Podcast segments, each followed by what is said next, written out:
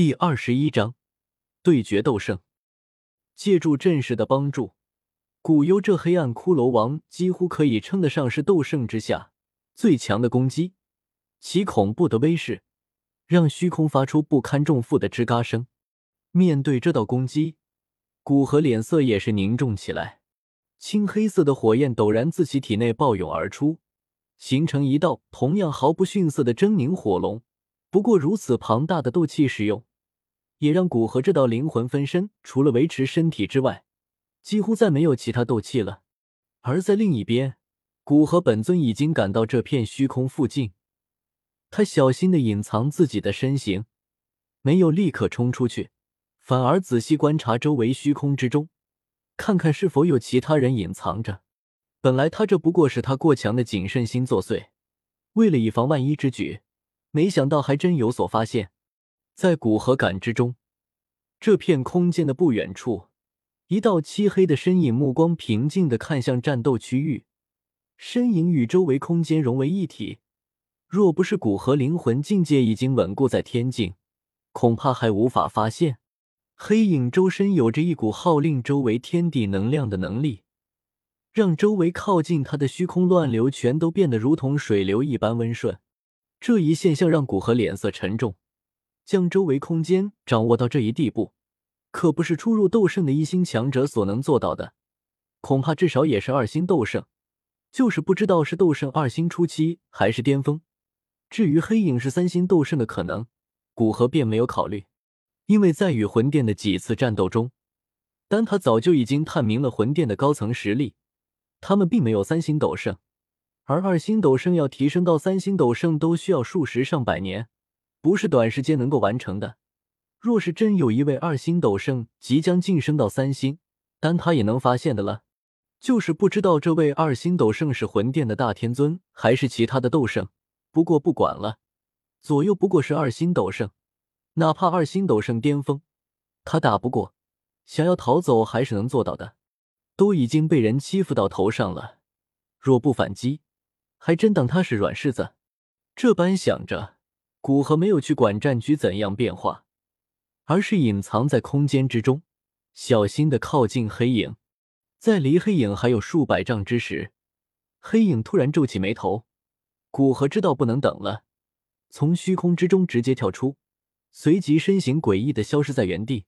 见到这一幕，黑影脸色微变，身形猛然暴退，同时双手之上。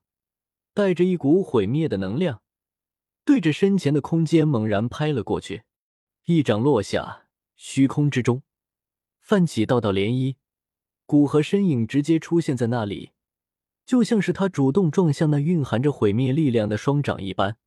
不过，古河脸色反而露出一丝笑意，手中的轮盘和剑气在他全力催使下，都吞吐着可怖的光芒，随即同样被他拍向黑影。两人手掌重重相撞在一起，砰！可怕的劲风带着炽热，在虚空之中席卷而出。黑影仓促之间的应对，当然不能与古河蓄谋已久相比。只见其脚步噔噔噔的后退了好几步，嘴角溢出一丝鲜血。在与黑影拼了一击后，古河心中大定：人仓促之间收到袭击，肯定有多大力便用处多大力。而以他刚刚收到的阻抗来看，黑影不过是初入二星斗圣，距离二星斗圣终极都有一段距离，实力在他可承受的范围内。与此同时，在阵势之中，趁着古幽一行人被古河本尊与黑影交战吸引，古河灵魂分身猛然结印，而其身体表面的斗气和那道庞大火龙体内的能量也开始猛然膨胀起来。不好，他要自爆！古幽惊骇的大叫道：“不过此时他已经来不及管其他人的死活，身形一动便脱离阵势，往外亡命逃离而去。一位堪比高级半圣和其几乎最强的斗技的自爆，其威力比之一般斗圣强者的攻击还要强大，已经具备击碎阵势的能力。现在不逃，作为阵势中心的他，肯定会承受最大的压力。”说不定还会受重伤。为了几个中州的斗尊，他可没那么伟大。在古幽刚一离开阵势，一股无比强烈的能量自阵势之中猛然爆发而出，还留在阵势中的人惨叫一声，便被那狂暴的能量撕成碎片，随即更是在剧烈的能量涟漪之中化为虚空之中的一抹灰烬。一道暗影以极快的速度射向古河，古河随手接下，摊开一看，正是戴在灵魂分身上的那戒。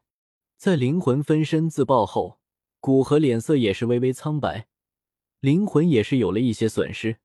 黑影皱眉看着不远处那剧烈的爆炸，冷冷的说道：“古河，没想到你已经晋升斗圣，是我低估了你。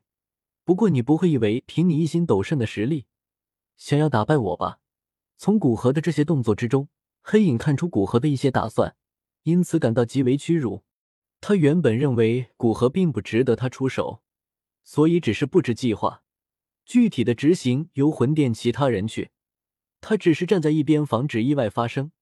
没想到这次关于古河实力的消息居然滞后了很多。古河并不是终极半圣，而是一心斗圣，现在更是将其他人杀死。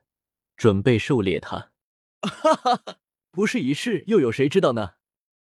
面对黑影那充满杀意的眼神，古河不以为意，笑着说道：“魂清大人，属下无能，没有发现围困的是一具灵魂分身。”古幽脸色难看的走到黑影身边，羞愧的说道：“与你无关，我都没有发现，更何况是你？想必他的灵魂境界已经到天境。”这才能瞒过我等的感知。魂清圣者一直盯着古河，对于古幽的认罪，摆摆手说道：“两人谁也没提死在古河灵魂分身自爆的那些斗尊、斗宗强者，仿佛他们不值一提。”古河取出一枚调理灵魂伤势的八色丹雷的丹药，身形一动，主动闪身飞向魂清。无论今天能不能留下魂清，既然他修为已经曝光。那便酣畅淋漓的战上一场，若是因此彻底掌握一身实力，也不算吃亏。当古河鬼魅般的自虚空之中出来，却并没有首先攻击魂青，反而双掌变得一片青黑，对着古幽拍去。魂青大人，救我！感知到自己已经被古河锁定，古幽恐惧的叫道。